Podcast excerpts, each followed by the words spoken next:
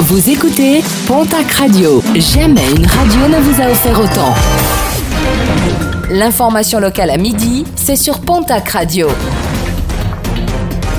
Bonjour Jean-Marc Courage Sénac.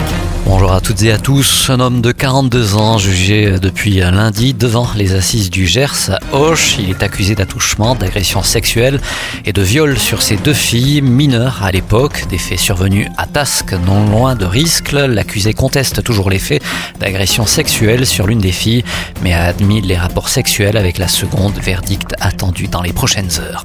Confiscation du véhicule, 12 mois de prison, dont 8 assortis d'un sursis probatoire de 18 mois.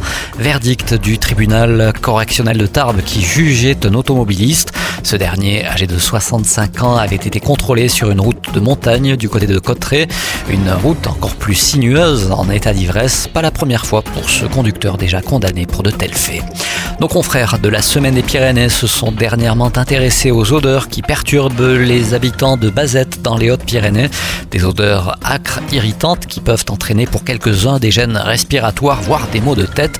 Visé, le pôle Céraminov Pyrénées, une usine, a reconnu être à l'origine de ces nuisances et s'est engagé à les limiter. Nouvelle panne et nombreux retards hier sur les rails après un incident technique survenu à hauteur de l'Escar. Le TGV Tarbes-Paris a notamment été bloqué pendant près de 4 heures en gare de Pau. Pas de chance pour la SNCF. Dans ce train se trouvait une centaine d'élus qui souhaitaient se rendre au congrès de l'Association des maires de France. L'occasion pour ces derniers de dénoncer les pannes à répétition, les prix prohibitifs des billets de train avec un service public qui n'est plus là, ce qui entraîne un véritable enclavement du territoire. Et puis J-2 avec euh, le lancement vendredi du festival du court métrage à Auch avec plus de 2000 films réceptionnés.